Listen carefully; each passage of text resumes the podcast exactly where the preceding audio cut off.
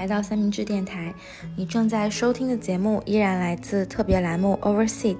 我们会在这个栏目中连接更多的三明治海外作者，让他们成为节目主播，看见不同社会背景下的华人境遇。本期节目的主播是咪咪、小印、一树和方肉。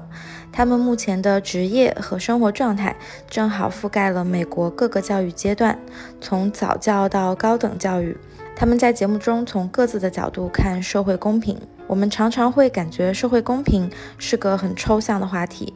但落实到个体经历，你会发现它是具体的，而且存在很多容易被我们忽略的隐性因素。那接下来我们就把时间交给四位作者。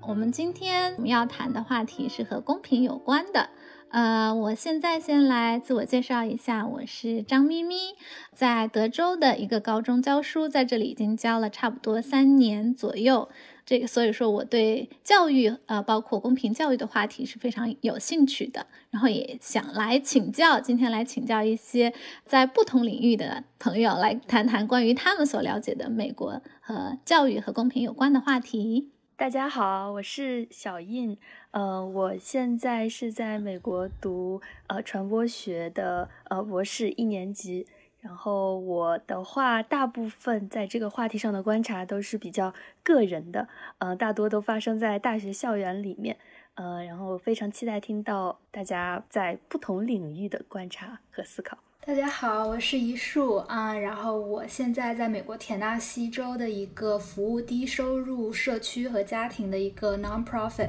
非盈利性组织担任一个早教指导师。那么我对这方面的观察主要是来于平时与社区里面的低收入家庭的接触啊，然后今天也算是三明治的一个新朋友，所以非常激动，也非常期待与大家继续探讨这个话题。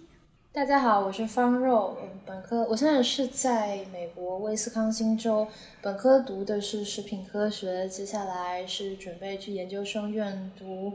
营养学传播加行为研究这样的一个复合专业。呃，本身学这个专业是因为自己对食品感兴趣，但是在大学的整个过程中，我发现。我们在美国没有办法单单谈食品这个东西，它呃务必是会和社会公平性牵扯到一起的，所以就是也想谈一谈自己在食品行业工作、学习以及自己对于社会公平的一些观察。好，谢谢。那呃，看来我们呃今天在场的是从小从早期教育一直到。这个中小学教育一直到高等教育的同学都有啊，那么就是说我们来自不同领域的这样一个背景，然后都是我们是之前在中国出生长大，在中国学习，然后后来到了美国来读书来工作。那么就是说我们换了一个环境过后，你觉得这个新的环境对有没有对刷新你对公平？或者公正的一些认识呢？我和这里年纪最小的小朋友一起工作，那我先来说吧，就是我其实，在接受这份工作之前，我之前与。嗯，低收入家庭的接触其实比较少，可能最多也就是做志愿者的时候偶尔接触到。但是现在属于一种全方位，我每天可能会给他们送去冷冻的食品，供他们一家人去一起去吃。然后平时接触到这些家庭，可能来做 session 的一家都是妈妈，可能带着五六个小孩，然后一起来，就是感你能明显的感觉到就是。嗯，妈妈没有办法顾及到所有自己家己家里面小孩的需求，嗯，以及对于小孩的这种教育方式，也是一个我以前完全没有见到的状态。我有时候甚至在 session 进行当中会出现妈妈当场就是开始打孩子的屁股，并在 session 里面对。可能两岁、三岁左右的小孩使用一些比较粗俗的话语，这些是我作为一个本科学习儿童心理学的人来说是没有办法想象到的。然后加上这些家庭里面，可能父母经历着家暴、毒品和暴力的各种各样的问题，都会让我觉得，嗯，这。我所接触到的这些家庭和儿童们的成长环境，都是以前我可能从来没有接触到，所以算是一个非常，嗯，神奇，但是也有时候令令人非常痛心的一个体验。嗯，对我也是，呃，跟树有某在某些方面有比较同样的感觉，就是在来美国之前，我对于社会公平的认识会比较简单吧。我觉得这也跟国内的整个社会相对简单有关，因为在美国的话，还会涉及到，嗯，像刚刚书提到的毒品。然后枪支之类的，以及相关的犯罪，呃，另外还有一个比较重大的因素就是种族，就种种因素交织在一起，会导致这个问题更加的复杂。呃，但在我来美国之前的话，我会觉得社会公平更多的只是一个经济层面的。呃，我虽然我有时候会去一些像呃流动儿童的这种嗯公益组织，包括留守儿童的公益组织做过志愿者，但是。他们就因为没有涉及到像种族啊，然后毒品这些，我以前从来没有想象的涉足过的领域，所以在国内的时候，我对这个问题的看法也是相对简单一些。但是美国显然是更加复杂，有时候往往就是超出我自己的这个认知和嗯能够理解的这个范围。其实就是包括小英刚刚说的一些我们平时在国内涉及不到的，比如说关于种族或者毒品的问题。其实每天大家的基本需求，像吃饭这件事情，因为我自己是在广州长大，然后我认为我从小长大的这个教育环境，还有我的家庭环境都是很舒适、很优越的，就是我从来没有想象过自己如果。吃不饱饭或怎么样的，但是，即便就是说，我们不去谈更大层面的社会公平，不去谈我所居住的这个城市，就单单说我本科就读的学校吧，其实很多大学生他们都吃不饱饭，然后，嗯，这些问题其实在我原来看来是很难很难去想象的一件事情，而且。嗯，在国内的时候，我会很主观的觉得别人吃不饱饭，其实跟我是没有关系的。呃，我不知道为什么在国内，我整个人就会是一个比较冷漠的状态。啊，在国外的话呢，其实也是因为我本身研究食品这一块吧，就会发现不可避免的会遇到这样的问题，然后我也会觉得说，为什么？我原来完全不在乎这些事情，为什么原来这些事情完全不会触动我？但是当我在美国想要深入研究和食品和食物和美食相关的话题，这个东西始终是绕不开的。我没有办法去做一个非常纯粹的美食活动，因为这样看起来让我觉得非常不对劲。因为外面有人吃不饱饭，但是。我好像在做一些很曲高和寡的事情，这也让我自己有很深的反思吧。其实我很能理解方肉说的，就是考虑到大家还吃不饱饭的情况下办这样子的活动。我觉得在大学里面，我学到了，就是大家经常强调的一个词叫做嗯 financially accessible，就是在这个经济层面，它是不是能够嗯满足。其他人的所有人的需求，因为我读的学校是一个私立的大学，所以来我们学校的学生可能，嗯，家庭条件会相差的特别大，有家里可能一年赚百万美金的 top，就是百分之最高的百分之一的收入的群体，也有一些完全靠学校给全奖来的朋友们。所以我也是有留意到，上学的时候经常会举办活动的时候，甚至选挑什么地方吃饭，大家都会考虑到说，我们这个餐厅是不是所有人都能够负担得起？就是我觉得是一个以前在国内完全不会考虑到的事情。以前在国内可能就是订一个餐厅就去吃了，但是在美国感觉的确是会，嗯，多想一个层面，看一下是不是所有人都能负担得起的一个事情。呃，我听大家讲了过后，就让我想起之前我跟我妈一起看一部美国电影，就是好像是叫《幸福终点站》，呃，是讲的就是呃一个。呃，一对黑人父子，然后他们就是一开始是经济条件非常差，然后甚至在地铁站里面嗯住过一段时间，然后去去接受过一段时间的社会救济，但是呃，因为他心怀梦想，因为那个爸爸心怀梦想，然后一定要在这个好像是在金融界要做一番事事情出来，然后就不停的奋斗，然后到最后就是找到了这个幸福终点站。你们看过那个电影吗？我有没有说对这个名字？我有点忘了。然后，对，我觉得还是很有名的一部电影。然后当时我妈看了过后，然后她的我妈发出了第一个感慨就是，原来美国也有穷人呐。我妈说：“我以为美国就是天堂，原来美国人就是美国那么那么生活那么困难的人。”我的对，然后我觉得听大家讲了过后，可能给大家感觉就是啊，我们是来听听美国的教育的，没没想到你们一来就讲这个 这个美国最穷的穷人来讲毒品，来讲这些这么可怕的事情。但是的确是，我也觉得就是说来了美国过后就会发现，这个就是就社会的层次的确就是非常的复杂，或者说。丰富，嗯。然后说到这个吃饭的话，就是我以前也没有想过，就是有小孩他真的就是会吃不起饭。呃，我刚刚来的时候要考那个美国的教师资格证，这个也和中国考教师资格证也很不一样。就是说，在中国考教师资格证，就是你就是教育学、心理学就考过了，然后完了过后你那个自己要将那门课的专业考过了就可以拿到证。在这边呢，然后我们还要经历很多啊，就是。和教育相关的，包括公平相关的一些培训，其中就是，我就记得当时我们有一个考题，里面就是讲的，就是说，如果说你的学生上课的时候他打瞌睡，然后或者说他不听讲啊，或者说他的这个呃他的课业表现都非常差，那你首先作为一个老师，你要考虑的是什么？然后有几个选项，然后就包括有就是说他就是可能有一个选项就一定就是错的了，就是说你呃。嗯，你首先想的就是，那是不是这个学生他啊不认真学习啊？你是不是要去惩罚他呀之类的？这个是觉得是错误的一个选择。但是正确的选择呢，就是说。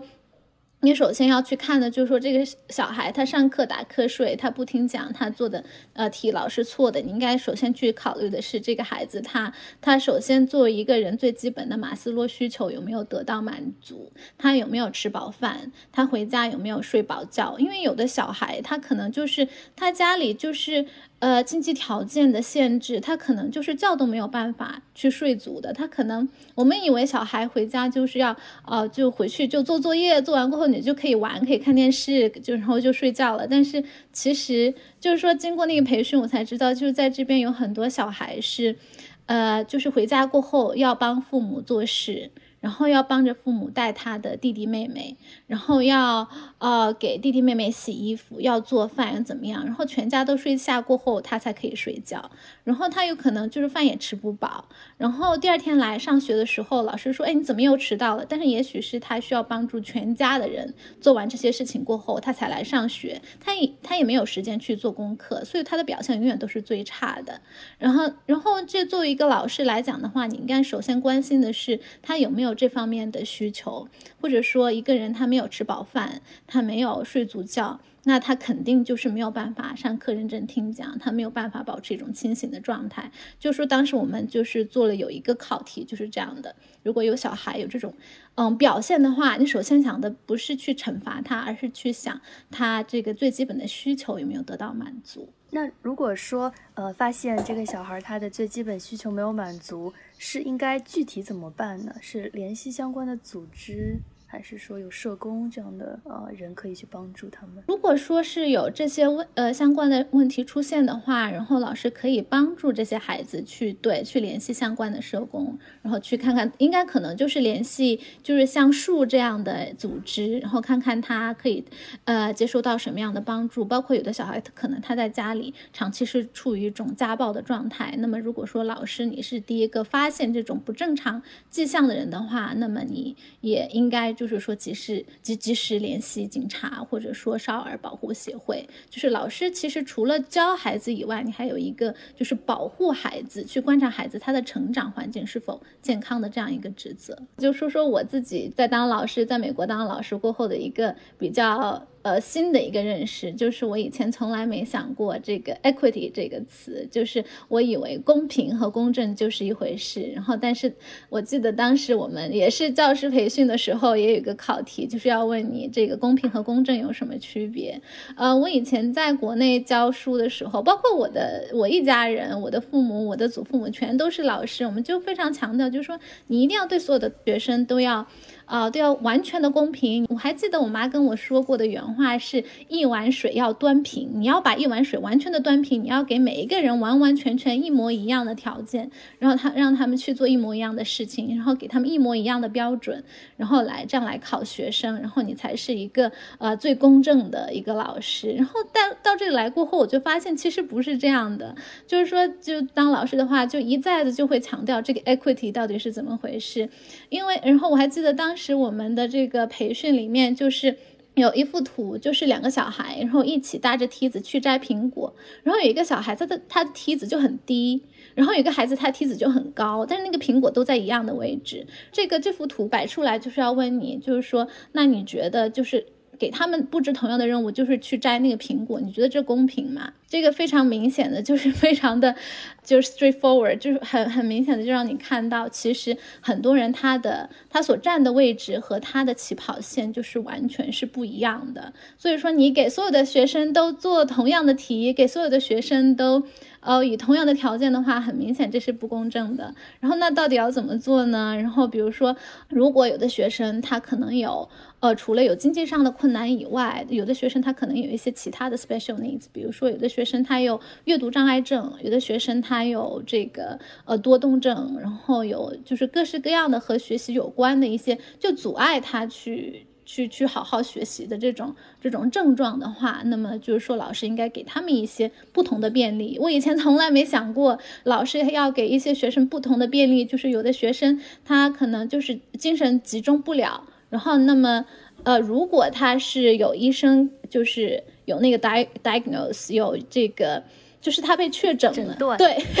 他被他被确诊了，就是他是有这样一个就是学习障碍方面的问题的话，那么老师应该给他就是一个考试就应该多给他，比如说加十分钟、加二十分钟的时间，包括上课的时候，如果说别的学生都学得很快，那有的学生他就是很慢，然后他就呃因为。嗯，各式各样的原因，他可能就是呃学不懂，而且老师给那些学生多余辅导的时候，你还不能够让其他的学生看到，你还不能够让其他学生就觉得，哎，老师你怎么就辅导他一个人？你应该让其他学生都在集体做一件事情，都在专注他们自己手上的事情的时候，悄悄地走到他旁边，然后给他多余的一些指示、一些帮助。然后包括有阅读障碍的学生，然后包括有一些移民的学生，比如说我的，我有的学生是从中国来。的，然后他们的第一语言是中文，呃，但是他们要学所有的课业都是用英文的话，对他们来讲就很困难。遇到这样的学生呢，你就应该把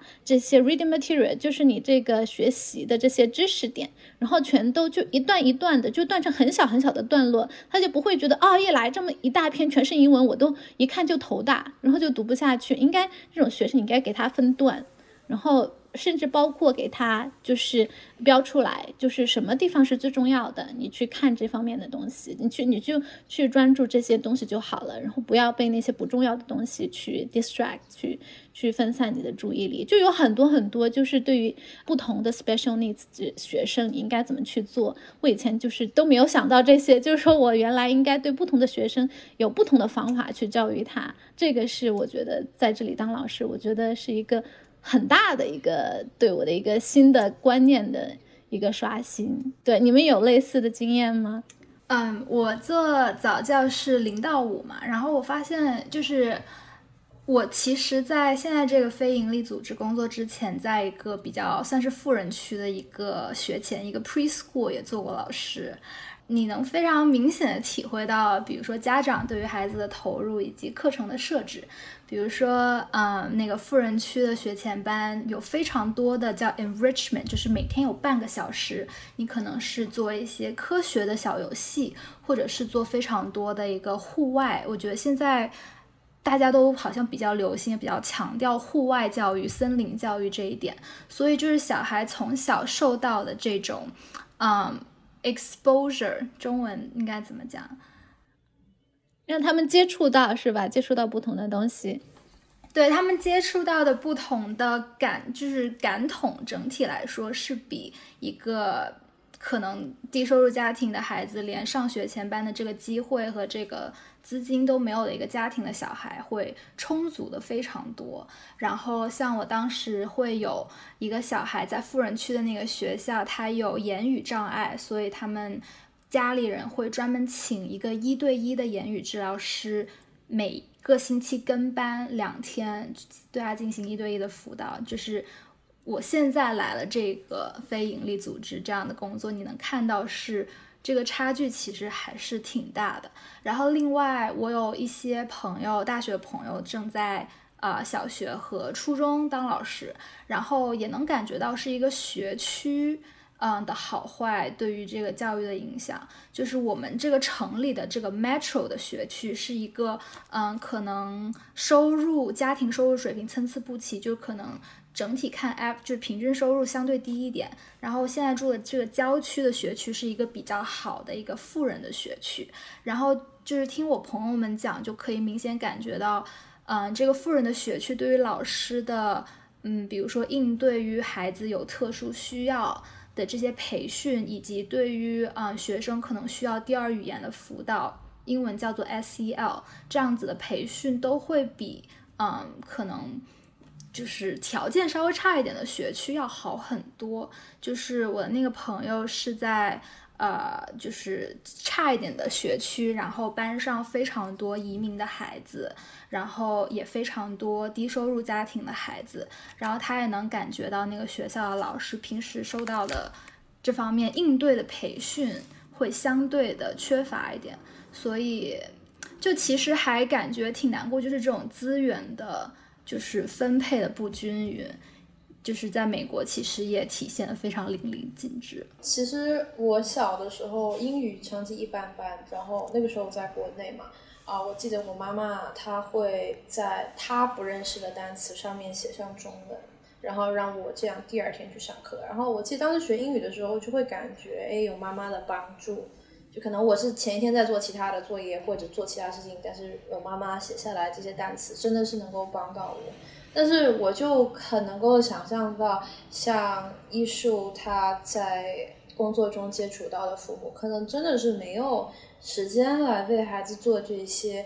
那其实，在比如说，对，在我的例子当中，我妈妈知道我英语上面是欠缺一点的，所以她愿意在这上面推我一把。就好像咪咪刚刚说的，就是一部分老师的责任，当时我妈妈是承担了的。那我就很好奇，在医术这样一个呃，他工作的非营利组织当中，你们是如何因材施教的？我们这个机构它比较好的一点是，我们目前因当然也因为疫情的关系，我们所有的家庭的这些 session 的早教 session 都是一对一，然后我们所有每个家庭，因为其实早教我们现在只有两个早教师。所以我们总共的家庭不超过三十个，就是目前我们服务的在早教这个项目里面的家庭。所以啊，我们会对于每个小孩第一次 session 的时候进行一个测试。如果是一到二岁的话，我们测试的可能是叫做 expressive 和嗯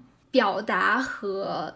输入和输出语言，对，输入和然后一岁到两岁就是主要是看这个，以及家长对于孩子让他们进行一个共读，我们会观察这个家长是如何给这个小孩子去啊读这种绘本，然后看小孩子的反应，给他们一个打分。所以一到两岁我们的课程其实主要是呃这种干预都是进行一个言语的干预，就是如何给他们提供一些能够让他们提升自己的就是。对话的次数的这样的一些啊练习，所以一岁二一岁到二岁主要主要是做这个，三岁到四岁我们做的比较多的是一个英文叫做 phonemic awareness，就是小孩能不能够听得懂两个词是押韵的，小孩能不能说一个单词能听出啊首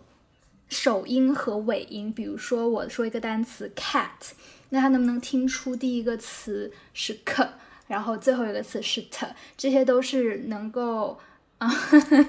就是在他们进入幼儿园之后，对他们其实非常重要的一些能力。所以测试内容是不一样，但是嗯，也满足我们业务一个业绩需求的是，我们需要家长每周填一个呃阅读的一个记录表，就是来看他们每周。啊，或者每天能跟孩子一起朗读多久？非常有意思的现象就是，有一些家庭是你觉得他好像是非常想认真的投资在孩子的早教，就是长期带孩子来参加我们的干预课程，但是生活总是千就是什么呃千变万化，就是这些家庭可能哪怕他们是想投资，但是 life happens，就是可能。嗯，我有一个妈妈，她就是他们住的那个政府提供的补贴住房，有一天晚上被一个人倒车，整一个车就是开进了他们家的客厅，就是整一栋楼就是差点倒了，所以那一个月每天都要去不同的亲戚家借宿，然后还有别的家庭就是呃有家暴的问题，所以也在申请各种。庇护，然后去找一些嗯安保措施更好的政府住房。所以就是除了早教以外，其实这些家庭面对非常非常多其他嗯可能更加紧急的问题。所以有时我非常讨厌去向这些家庭收作业，就是感觉跟别的之前那个富人区的小孩问那些家长收作业不一样。这些家庭，你觉得你是在嗯无视他们生活里面其他的问题，然后来跟他说。嗯，请问你上周一共给你的小孩读了大概多久？所以这个也是我们现在面对一个非常大的问题，就是如何平衡我们这些家庭平时的一个生活状况和我们需要他们所达到的对孩子呃早教的一个投入的程度。然后也包括我们非常多的家长可能高中都没有毕业，我有时候观察他们给小孩共读的时候，会发现。他们要一个一个字用手指去指的去读，或者他们非常多的单词，可能他们自己也不知道应该怎么读，就是跟你想象中的父母带着阅读的喜悦和孩子相处的那种喜悦去读书的那个概念是完完全全不一样的，嗯。就是我们做这个项目，其实是想做一个家长和孩子共同学习和成长的一个时间。但是很多时候，因为家长的文化程度和教育水平，最后可能的确也是变成了，就是把小孩放在我们这儿，然后家长坐在旁边打电话或者是玩手机。所以，嗯，就是我觉得是一个难题。就是，嗯，虽然我们都说早教。是贫穷，也算是一个 set，就是要把早教的程度解决，让孩子在幼儿园的时候就获得成功，是解决贫困的一个比较重要的一部分。但是有贫困的其他各种各样的原因存在的时候，其实这个是非常难实现的一个问题。嗯，我觉得医术讲的特别好。然后有一点，我我我跟你的体会也是相似的，就是在这边就是从事教育行业过后。你会觉得你没有办法去无视一个学生，我这引用你的 原文，我没有办法去无视一个孩子他在课堂以外的他的生活。呃，我以前就觉得啊，我是老师，我的工作就是教书，然后其他的事情都不关我的事。但是在这边过后，你就会觉得。就我，我们也是在就教师培训的时候，不断的就会听到这样的，呃，就是一些话，就讲说你，当你看到有孩子他有一些表现的时候，你应该去想想他这一天是怎么经过的。你不知道他这就是除了见你之外，他这一天都经历了什么事情。然后包括我们在就是做教师培训的时候，看了很多就是一些孩子，就是可大概是小学阶段的孩子，他们嗯写的作业。然后我看了有一篇，真的看的就是。眼泪就流下来，就是一个小孩，他就是，你就发现他写的大多数都拼写都是错误的，但是你大概可以猜他写的是什么。然后他写的内容就是说，他说我，嗯，呃，我有一个好朋友，他叫什么？他叫我忘了他，我有一个好朋友，他叫 Nick。然后他啊，我很很羡慕他，因为他的爸爸很爱他。他回家每天回家，爸爸都给他啊饼干吃，怎么怎么样。然后他说：“可是我回家啊，他说因为我不够可爱吗？因为我不够好吗？我回家我爸爸就打我，然后我也没有饼干吃。然后就说，然后他就问老师，他说老师我应该怎么样？我应该怎么做？我应该怎么样才能够让我爸爸爱我？然后啊，我觉得看那封信，然后就拼写都是错的。然后我看了过后，我啊，我眼泪就掉下来。”就有那么多孩子，就是说，你看他拼写，他的写作是很糟糕的。但是，天哪，我觉得我现在已经非常 emotional 了。就说，就你作为一个老师，你只是去改他这篇作文的话，你会觉得他就是写的很烂的，他就没有办法及格的。但是你再去想他背后他经历的这些东西，你就没有办法去无视这个孩子他背后经历了那么多事情。然后，所以说呢。嗯，我觉得我有一个问题想问大家，然后我也是最近知道，呃，可能在有一些地方，美国有一些地方，那个 SAT 它有一点像中国的高考，好像就是很少的，就是美国统一考试要进入这个大学要经历的统一考试之一，然后。就有的地方 SAT 他们就是会，呃，有一个政策是给一些特困生加分，对。然后我就看到有很多华人的父母都非常反对这一点，因为我们都是从高考过来的，我们觉得高考是世界上最公平的考试，所有的人做的都是同样题，我们的分数线都是一样的。然后就你怎么可以给有的人加分，然后不给我们加分？呃，对我们，然后我就看好多华人家长都说啊，我们的孩子都是辛辛苦苦努力学习，然后这个分数我们自己挣过来的。为什么你要给其他的一些人加分？然后我就很好奇，就说你们怎么看这个政策？你们觉得应不应该加分？我好好想一想啊，好难。我觉得。我觉得我作为华人，就是如果这是我的孩子，我当然觉得不公平。但是如果我跳出来，从一个客观的角度来说，我觉得就是我能理解这样，就是有这样的政策。因为其实你想象一下，一个来自于黑人社区的孩子，嗯，普遍我们看数据的话，其实可能，呃，高中辍学率非常高，能坚持到去申请大学的人，其实已经相比其他种族里面占的这个比例，其实已经相对少一些。然后。嗯，因为你看这个收入比例，其实你贫困线以下还是主要就是黑人占比比较多。然后，那你如果家里比较贫穷的话，你高中可能在别人有时间和有家庭的这个条件让你去学，呃，练习马术、练习辩论、练习别的兴趣爱好和社团的时候，你可能是比如说帮助父母照顾自己的弟弟妹妹，或者是出去打工。就是，嗯，你其实这个家庭条件就等于说剥夺了你在，嗯，我们所说的软条件、软实力上面跟别的富有孩子，嗯，去竞争的一个，就是你的起跑线的确就是不一样的。所以就是我能我能理解，但是我知道现在就是很多学校本身已经是在不看 SAT 的，就是没有这个加分的条件下有优先。嗯，录取黑人的这种情况也是有的。就是我之前在我们学校的那个招生办公室吧，然后大家也讨论过，就是也有白人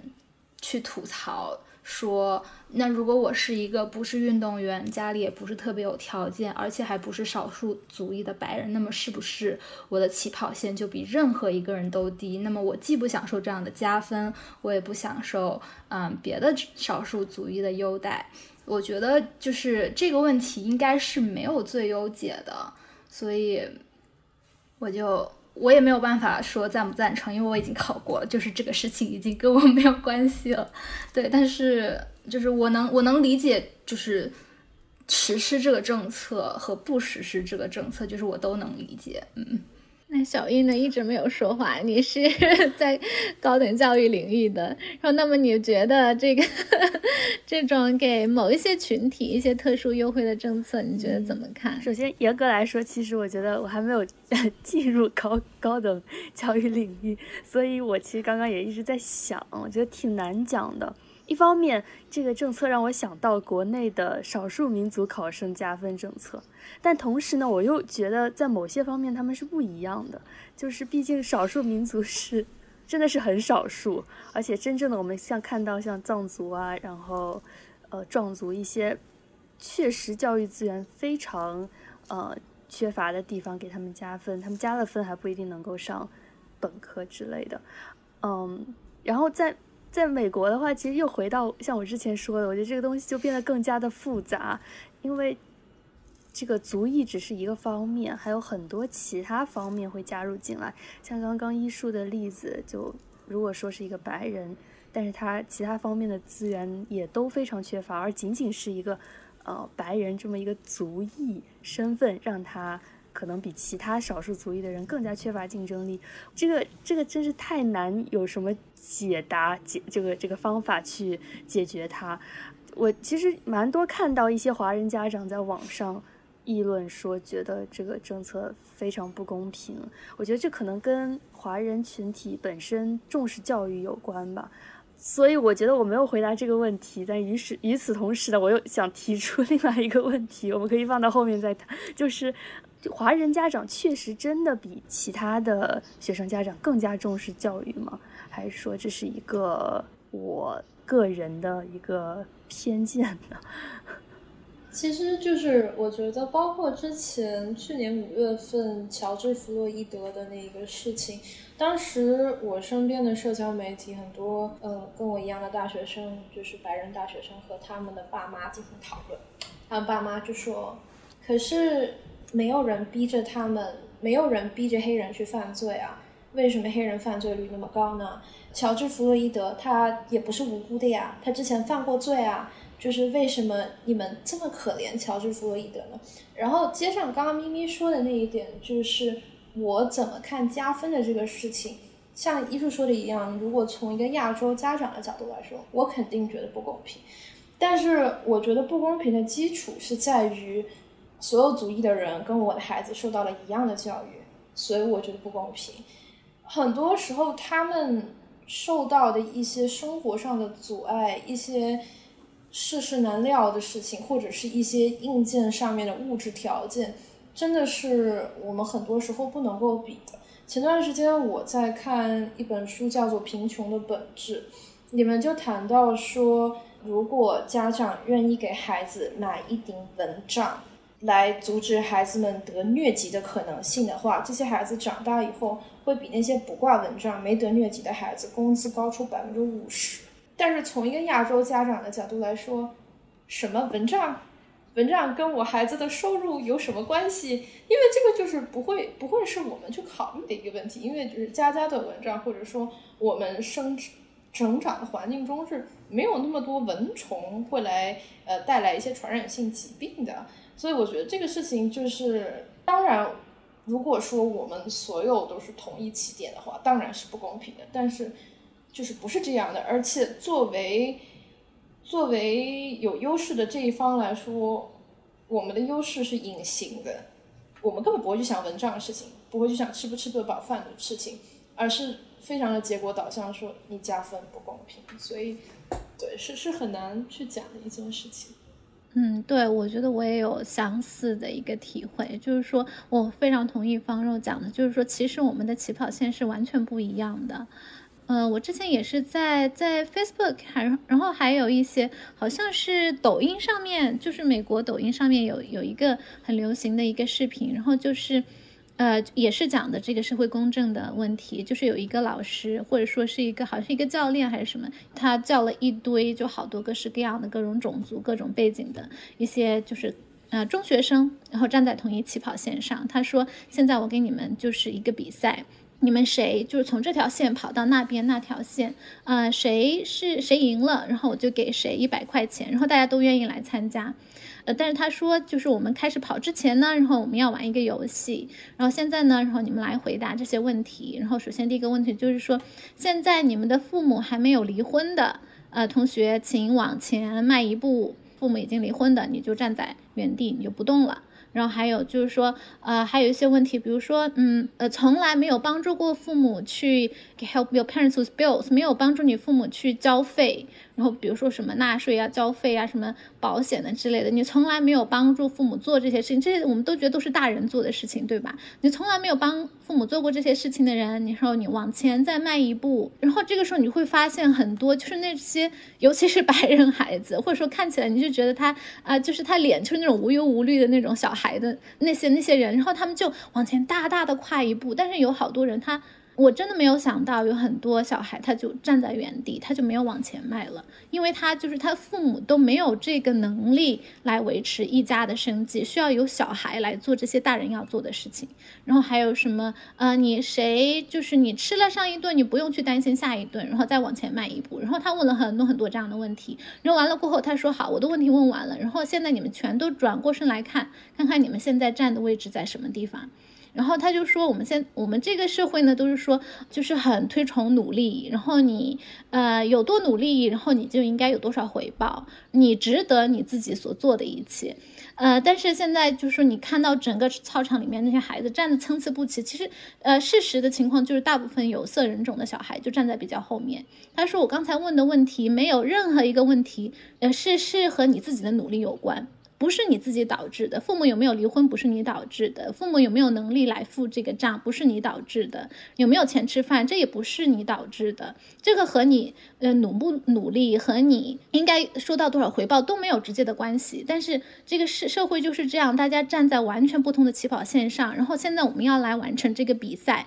然后一起跑到那一边去，然后那么这个。比赛真的是公平的嘛？然后看了那个呃视频后啊，我觉得就是这超级受触动。然后我就发现，其实确实这个社会就美这这个美国社会确实就是这样一种情况。然后包括刚才医术所讲的，就是在美国你要上大学的话，你除了要看 SAT 的分数以外，然后还有很多其他的参考因因素，比如说你的体育呀，然后你的特长啊。然后我知道很多华人家长都是特别重视。这个上大学的事情，然后所以说会投入很多时间给小孩，就是练钢琴，就是那种虎妈，对吧？然后每天都必须要练钢琴，必须拉小提琴，然后去，呃，在国内的话是考级，然后在在美国可能好多小孩真的就是可以去参加一些音乐会，去演奏，去去一些很很重要的场合去展现他的音乐天才，然后。嗯，然后有钱家庭的孩子，包括有一些就白人的这些孩子，他们可能就是在学马术，然后学皮划艇。然后学这种我们很多都没有听说过的体育项目，然后这些都是很多藤校几乎他他就是看你这平时你除了上学以外你在做什么，他们其实对 SAT 都不是那么的重视了。然后所以说就是你自己本身你的家庭的条件是够好的话，那么我觉得 SAT 它只是其中的一个小小的这个社会可以帮助他们的一点。然后其他如果你自己本身家庭情况够好，我觉得你不会因为这一点而输给其他人。我觉得只是就是加分给其他人多一点帮助而已。而且我想，哪怕这些人呢，他们都去上了大学过后，大学毕业过后，你到底有多成功？其实很大程度上也是取决于你家庭的背景，你父母能够给你提供多少的帮助，然后你父母的人力资源，就是人脉资源，能够给你多大的便利。然后好多这些少数族裔的学生，他。可能哪怕他上了很好的大学，也许大学毕业过后，他的起跑线还是和他的同学是不一样的。但是他们上了大学，肯定这个就和没有上大学又完全不一样了。这个是给他们一点点帮助，在 SAT 分数上的这个呃调整，感觉是一个。起码是一个比较好的征兆，就说明大学在录取的时候开始考虑说，你一个呃申请者呈现出来的东西背后还有很多看不到的。但是目前来说，如果只看 SAT，然后给某些呃人群降分的话，我觉得做的只是一个起起点的工作吧，起步的工作，就是希望他们说看到不同学生的这种推荐性的优劣啊，然后活动的丰富程度背后也有。呃，从小到大，他们这个成长背景和经历的不同，然后最好能够一点一点的去完善吧。就是我我我想补充，这个小英说的是给部分人加分，而不是降分，因为我觉得可能有很多华人家长会不满意，就是觉得好像你给他加分了，不就是给我降分吗？其实不是这样的，只是给部分人加分，没有降分。我刚刚想说的是，咪咪提到的那个向前踏步的那个游戏，其实我大学的时候做过。我大学参加了一个就是那种春假的，就是义工的一个社团。然后当时我们整一个组的人在做破冰的时候，其实是匿名的进行了一个这样的游戏。然后当时非常有趣的是，哪怕你看到我们都是这一个所谓的贵族私立大学的学生，然后最后完成了所有的提问，回头看的时候，在没有往前踏几步的人有，往前踏了非常步的也有。非常有意思的是，集中在走廊前面，就是迈步迈得多，就是所谓的 privilege 更多的人。其实，在我们哪怕是我们都是对义工感兴趣，对这种公平的话题有兴趣的人，其实，在这样的大学里面，还是 privilege 或者是家庭条件比较多的人集中在。那就是大学的这一区里面，就是哪怕你看到这一组里面大家都已经考到了这个学校，但是条件的差距其实还是差的挺远的，然后也让人感到挺唏嘘的。然后刚刚小印说的那个，就是那个问题是华人家庭是不是更加重视教育？我觉得华人有时候在美国就是进行调查的时候有个误区，就是我感觉，比如说中国的家长都已经。如果你是土生土长在中国的话，你基本上已经意识到高考和教育对孩子的重要。所以我觉得中国的家长本身就是能看到孩子努力学习是能够出人头地，是有一个算是一个大前提。然后加上我觉得来到美国之后的华人，你不看早期的，比如说偷渡的也好，或者过来做餐厅生意，集中在最早期华人城中国城的华人家庭，其实现在新华裔家庭，可能绝大部分都是拿着，比如说技术移民签证，或者是已经是嗯万里挑一的这么一个存在，已经是高收入、高教育的这么一个家庭。那么，我觉得，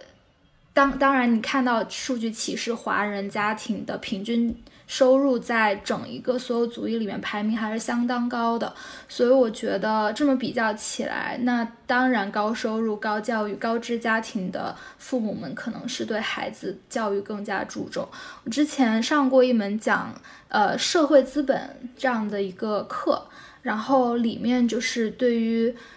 这个。族裔之间，社会资本也好，收入水平、教育水平也好，有这么一个比较，能看到，比如说中国华裔家庭排得很高，但是里面的一个前提条件是你得看到这些华人家庭可能他们是通过什么样的签证留在美国，他们移民过来美国的方式是不是和其他，比如说墨西哥或者是呃南美洲的移民，可能移民方式的不同也会造成。就是家庭观念、收入水平和教育知识的不同。就接上艺术讲的那一点，我之前在美国的一个食品加工厂工作，然后我是一个这种小小领班这样的一个角色。当时我管的很多工人，他们都是墨西哥裔，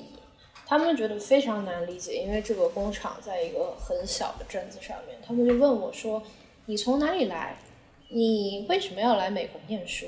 你在美国念完书之后，为什么会现在在这样的一家食品厂里面工作？他们觉得非常难理解，因为我接触的墨西哥工人们，他们一般一来是一一个家庭来，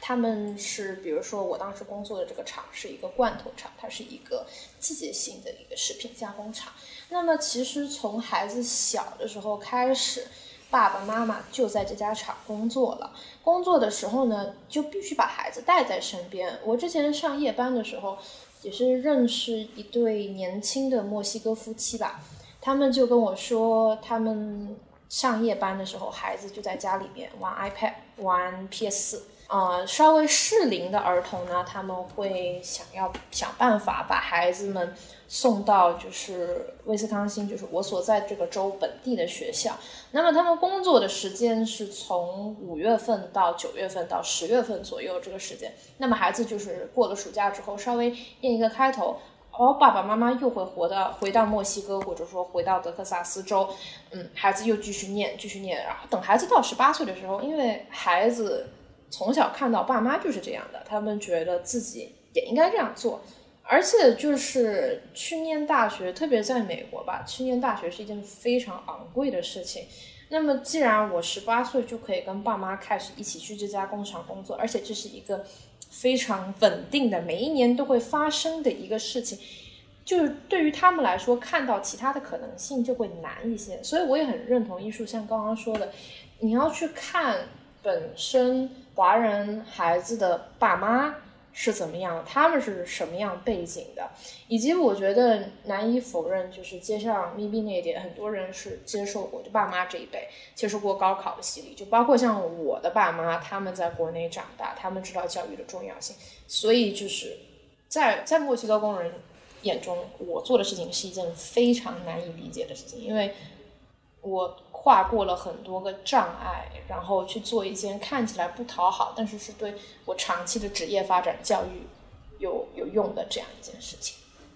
其实我觉得我们可以让小英再讲一下，呃，就是 academia 里面教授的，我们可以就是稍微往就是种族，然后我们怎么在学校里面讲述种族这件事情再讲一讲。大概之前听医术跟呃咪咪讲一些比较基础教育的。呃，一些考虑到学生家庭背景啊，然后社会公平，呃，而采取的一些措施，我感觉是比较接地气的。然后呢，一旦学生进入到大学，我感觉就是我感觉大学需要做的事情还有太多太多了，我感觉比不上像初期，呃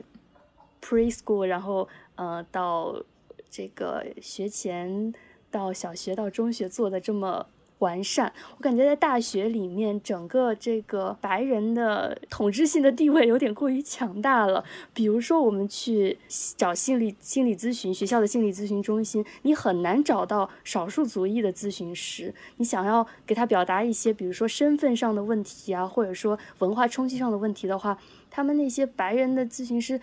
看起来非常认真的在听你描述你的问题，也是真心想帮助你，但你能够明显感觉到他们可能并不能理完全理解你。比如说，我有也是来自中国的朋友，他会觉得受到像分数这方面的困扰，他可能得了个 A 减，他就会觉得。真的是心理上是很难受，然后他就会想去找咨询师聊一聊，但是咨询师就会觉得说，我好像大概能够理解你的心情，但是在我看来，我还是觉得 A 减已经很不错了，你为什么一定要 A 或者一定要 A 加？但是这样的一些呃想法的话，来自中国的学生，我是能够比较理解的，因为我们从小就是非常重视成绩，然后这也不是说我心里想没那么看重这部分。成绩这部分的因素，我就能够减轻自己的心理负担的，嗯，所以这是一个方面。我想说，像心理咨询中心这一部分，包括其他一些教职工的这个多样性，还是。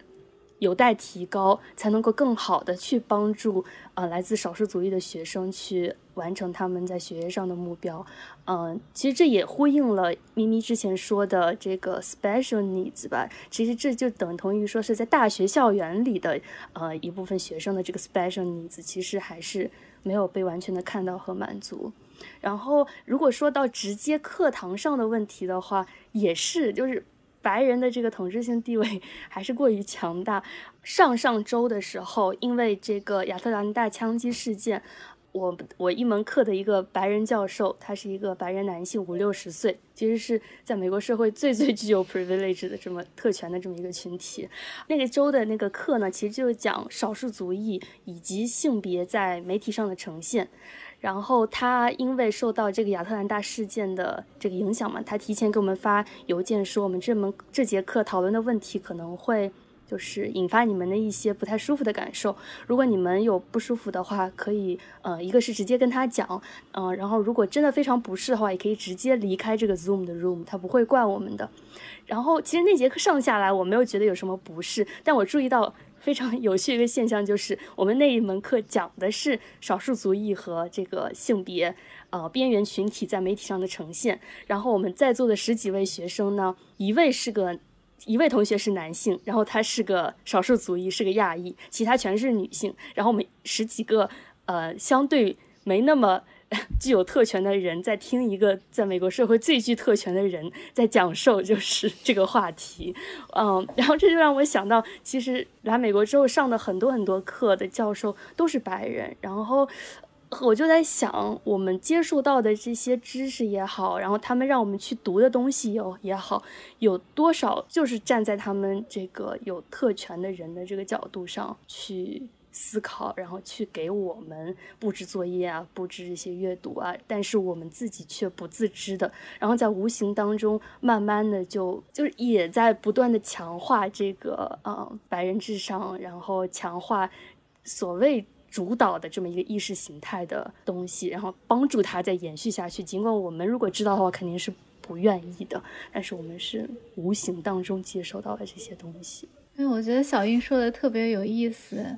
对。我觉得这就是一个更大的一个话题了。我觉得几乎就是所有的民族和所有的文化，可能都是有这样的一个问题，就是一个极有的，也包括就是不管是种族白人或者说是男性的这样一种既得利益的呃群体，然后就几乎整个人类历史都是由他们的语言来书写的。然后，那么我们这些就是所谓的劣势的群体，我们应该怎么去发声？我觉得这还是一个，就是一个很艰难的一件事情。不过，我觉得很好的是，就是我们可以看到，就是最近这这几十年以来发生的这些新的一些革新，然后不断的有有一些新的声音会发出来。然后我也在想，是不是因为会出现小英讲的这种情况，就是很多教授啊，包括心理咨询师都是白人，或者说是。中年的白人男性，呃，是不是，是不是也是因为，就是说，因为他们从小，呃，他们的家庭情况。就蛮好的，然后他们所以说能够帮助他们进入到这样一个高等教育的一个位置，然后帮助他们在这样一个位置上面去去固化少数群体和家庭情况不太好的群体，包括还有女性，然后也许你在从小的这个。呃，受教育和从小发展的过程当中，你就已经无形的受到了非常非常多的障碍，然后让你就是要走到当教授的这个位置和去也读一个比较高的学位，然后可以在大学里面做心理咨询师，让你去走到这一步，其实对于劣势群体来讲是非常困难的，感觉是需要一代代的这个努力和积累下去，就是，嗯，从。最初的这个学前教育开始，然后不断帮助 少数少数族裔的群体，然后让他们有更多的机会，嗯，成为能够教书的，在在学校也好，呃，基础学教育基础教育阶段的学校也好，在大学也好，然后他他们能够从自己的角度出发去认识到，就是像他们一样的学生有什么样的需求，嗯。我觉得这在这方面的话，其实是不是作为亚裔要向一部分呃黑人群体学习？感觉他们好像比我们更能够去发声。嗯，我有这样一个总体印象。但是好像最近，因为也是因为亚特亚特兰大这个事情，感觉亚裔发声的这个声音也是越来越大了。我觉得也是一件，嗯，怎么说，在黑暗当中有那么一束光的这种感觉吧，就好像能够。越来越好的这个希望是有的，对，而且我觉得就是我们这一代来美国接受教育，然后去了解到，嗯，为自己发声比保持沉默更加重要、更加有用的群体，我们的人数也越来越多。其实我工作的这个地方，我是唯一的亚裔，剩下的别的员工几乎，嗯，可能。底层就是 staff 来说，可能大部分是黑人，然后管理层可能大部分是白人。然后，嗯，之前我知道，嗯，George Floyd 那件事情发生的时候，我还没有在这个地方工作，但是我听说当时，嗯，就是这些黑人员工们就是发了非常多的邮件，然后，嗯，给管理层就是激起了非常多的波澜吧。然后，嗯，亚特兰大那个事情发生。我当时其实作为唯一的一个亚裔，然后还是一个新人，其实我自己是我都没敢多想。最后还是一个，嗯，可能在那儿工作两年的一个小经理这样一个阿姨来问我怎么样，然后跟我说你可以去找这样子的一个管理层的，就是嗯，管理层唯一的一个。嗯，黑人的一个阿姨，她说你去给她发邮件，然后你去告诉她你是怎么想的，然后她是她鼓励我去把这些 resource 或者是我想要代表亚裔群体表达的想法去往管理层这么去发。然后其实这件事情虽然最后我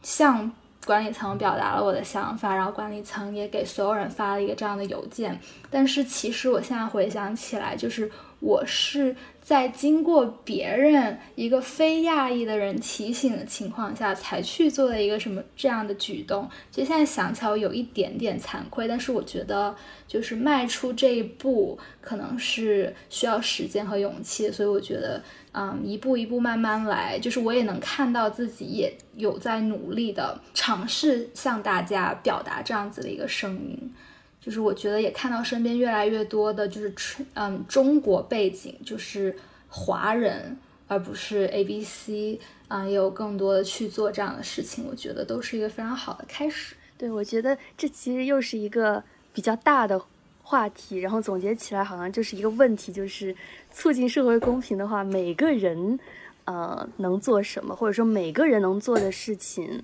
能够帮助改善这些不公平的现象吗？嗯，我之前做那个春假义工的培训的时候，因为是当时是做一个 site leader，所以做了很多就是关于嗯 active citizen 中文怎么翻译呢？就是好像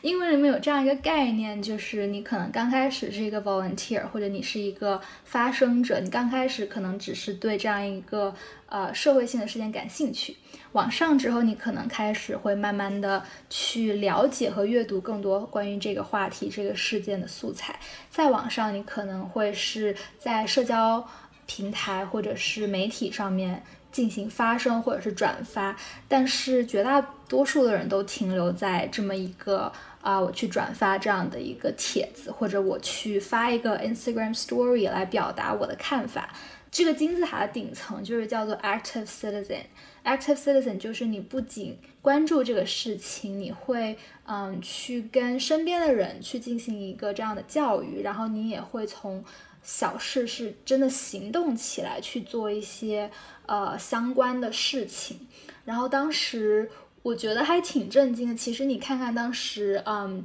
，George Floyd 那件事情是不是铺天盖地的媒体上或者是自己的社交平台，大家都在转发，呃，可能连续转发一个星期、两个星期这种文章也好，或者是帖子也好。但是，嗯，你真正去看有多少人是背后有去付诸行动的去推动。嗯，这些事情的改变，无论是真正的去做义工也好，或者是嗯，在生活中的言行举止上面去做一些改变，其实都是一个大家要一起努力，然后最后达到的一个层面，就是 active citizen。其实我感觉像医术和咪咪日常工作就是在帮忙，嗯，潜移默化，然后不断的改善我们社会的一些问题。我感觉不是一个说，呃，就是我们一定要作为一个怎样的政治领袖才能做的事情。感觉大家很多的工作，其实日常当中都是在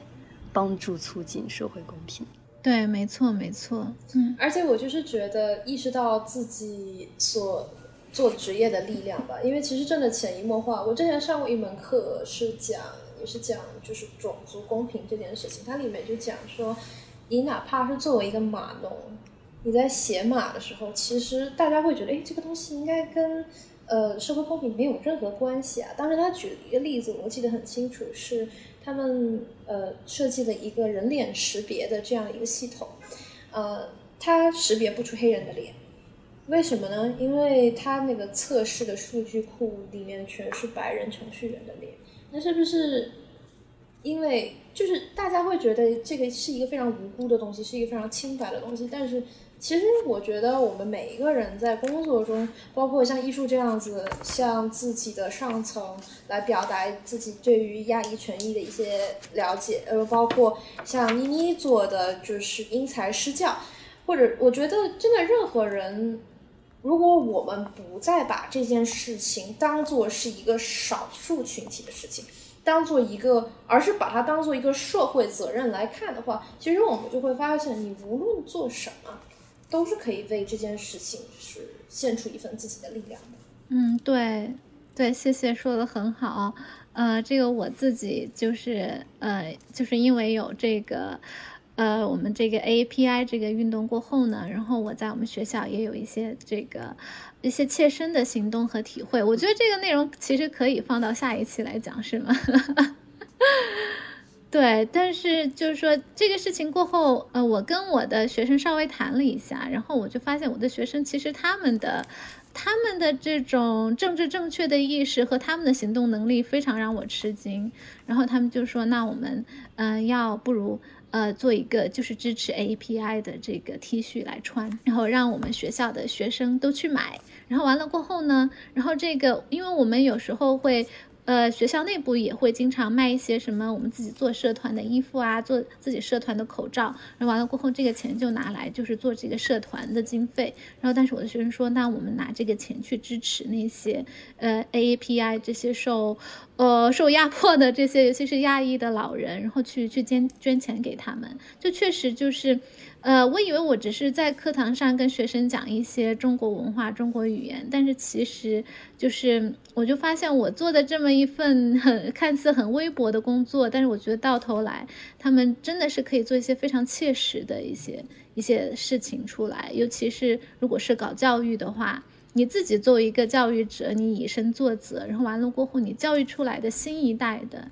这下一代人，他们是可以做出一些非常积极的、非常好的事情。就是帮助这个社会变得更好一点，make the world a better place。特别的圆满，因为其实我们不用成为社会活动家，不用成为政客来做这件事，就是每个人都可以有很大很大的力量，就是在自己的每天的生活当中，每天的工作当中。对，我觉得我逐渐呃关注社会公平，很大程度上是受到那么几位老师的影响。就那么几位吧，可能两三位，但是就能感受到他们，呃，对这个世界和对人、对社会的关切，然后那种力量就会无形的影响到我。对，我觉得以前在国内，希望讲这句话不会被强调吧，但是。就是以前经常有游行的时候，你家长不是经常会说啊，不要去凑热闹，热闹人多的地方还是要保护好自己的自身安全。这种游行还是不要去。然后我当时是在巴塞罗那交换，然后当时有一个呃女性的一个游行，好像是妇女节。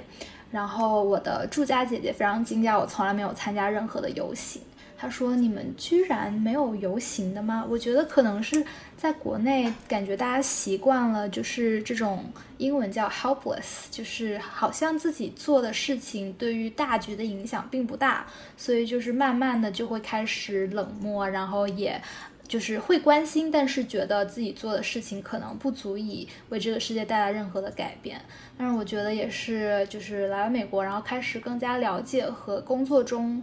去实践之后，觉得其实积少成多，然后哪怕是像朋友去宣传这样子的一些理念，或者是自己从小事做起，其实哪怕做一点点的改变，我觉得都是像咪咪说的，make the place a better world。对，跟大家聊天，我觉得我呃学到的一点就是说，我觉得就是说，呃，你要就是帮助社会公正的这个事情，其实我觉得不仅仅就是要。要拿出什么旗帜来，或者说你真的要去去研读什么呃研究社会学的书，其实更多的是来自于你对他人的一个理解。比如说像艺术所讲的，就是说你当你做了这个事情，你去接触到了那么多 unprivileged group 这些就是比较弱势群体过后，你没有办法去无视他们周边的生活。就是说，如果说，呃，我们去多去接触这些类型的人，然后给他们一个就最基本的人与人之间的一个体谅，嗯，我觉得那么我们最起码的可以善待我们周围的一些需要帮助的人。好，谢谢收听，拜拜。